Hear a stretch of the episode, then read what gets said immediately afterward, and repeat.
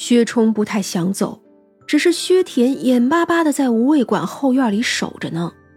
他是说不出什么妖精之类的话，可能眼神也太过可怜了。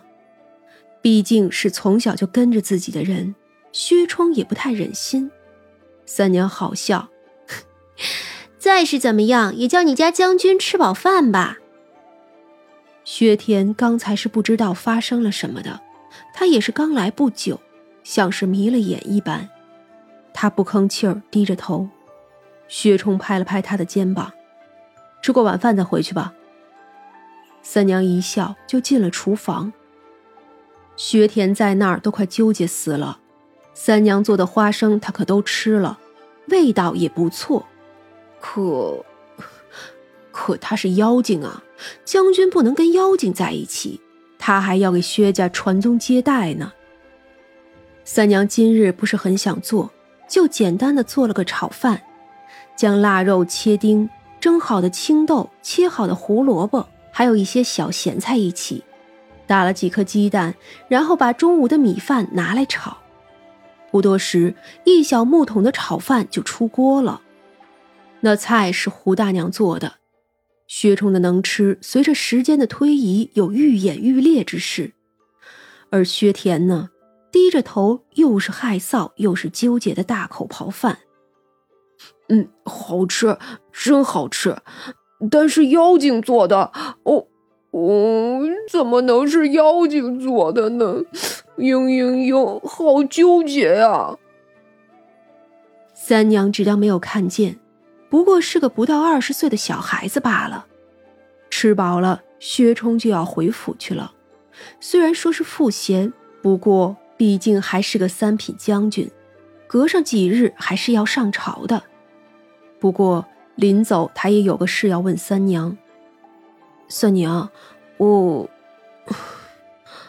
我前些时候见着陛下了，他好像是生病了。哎，小将军可不许乱用好心哦。这些事啊，你和我都不能干涉。那他会死吗？薛冲的心都揪住了。虽然对朝廷很是失望。但是毕竟薛家乃是一门忠烈。三娘叹了口气：“唉，人呀都会死的，不是吗？”薛冲便不问了：“别担心，小将军的心思啊，我都知道。”三娘拉着他的手轻轻摇晃：“没到那一日呢。”是啊，还没有到生灵涂炭的时候呢。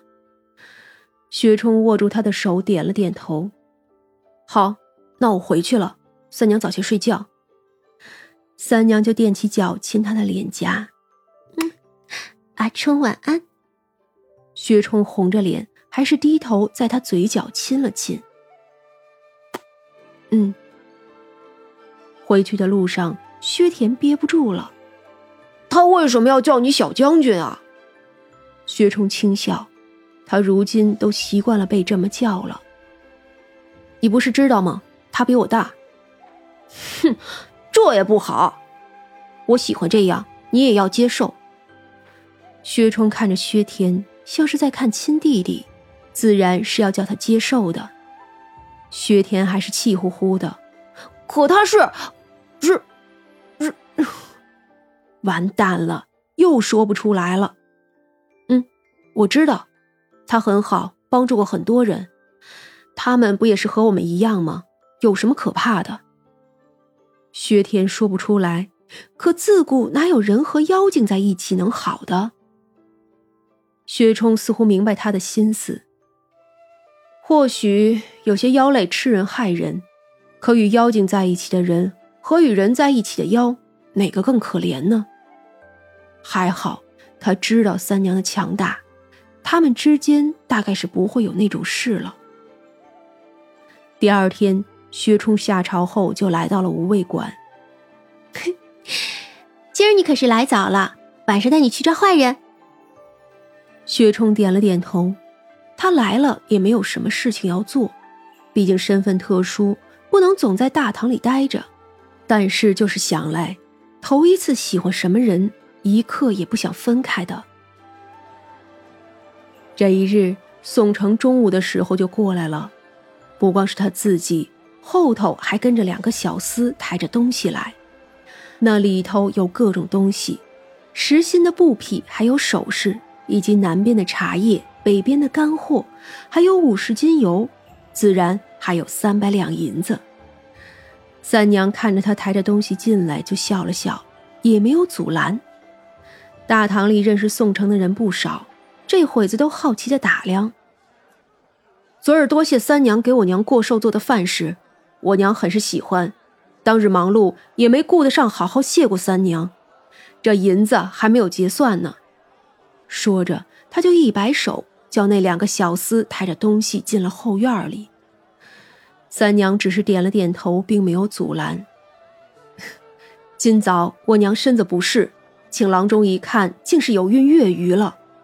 我们夫妻成婚也有三年了，这也是喜事，一并谢过三娘了。啊，这与我有什么关系啊？不过这都是好事，我就都接了。来，后院里喝茶吧。大家只当是宋公子高兴的很，所以送来了这么多东西，大家也就不理会了，就边吃喝边说笑了起来。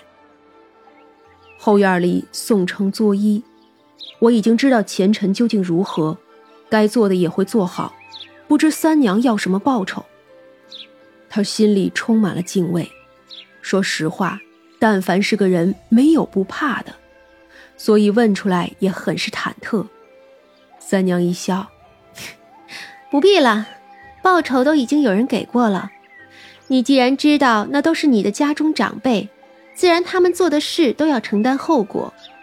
我，我，我说不上来是什么感觉，就觉得他们不只是我的家中长辈。不错，你便是那个再度投胎的孩子。他们欠你一命，与你纠葛颇深，你呢也替他们解脱了，所以呀，他们替你出了报酬。你那叔公总算解脱。至于那对父母，倒也不必相认了，好好安葬了就是。啊，还有就是啊，你此生啊就不要吃驴肉了。啊！宋城啊了一声，以为是什么奇怪的忌讳，忙回答：“哦，是，多谢三娘提点。你送来的东西我就都收下了，回去吧。以后啊就忘记这件事，好好的过你的日子。”这宋家算不上什么太有福气的人家，毕竟都被那位宋大人折损的差不多了。不过宋城因为受了亏欠，这一辈子倒也算安稳富足。宋城笑着说好，也没有白来，走的时候还是打包走了好几个菜。出了无味馆，之前那些事就似乎是不太记得了。也不是忘却，就是不那么在意、清晰了。他只是记得不能吃驴肉。而同一日下午，宋家买回来两头驴子，一头公驴见状，那养牲口的人笑道：“哎，这个呀，可是个好东西，拉磨、拉扯耕地呀，都是它了。”那还尚在幼年的驴子嘶叫了一声，眼中含着泪水，却不反抗。如果这样就能赎罪的话，他也是愿意的。可到了现在，谁还听一头驴子的心声啊？更何况他只愿意替那被自己伤害了的二公子赎罪，归根结底还是自私的。他手上的其他人命，大约还是要等作为驴子死后再算了。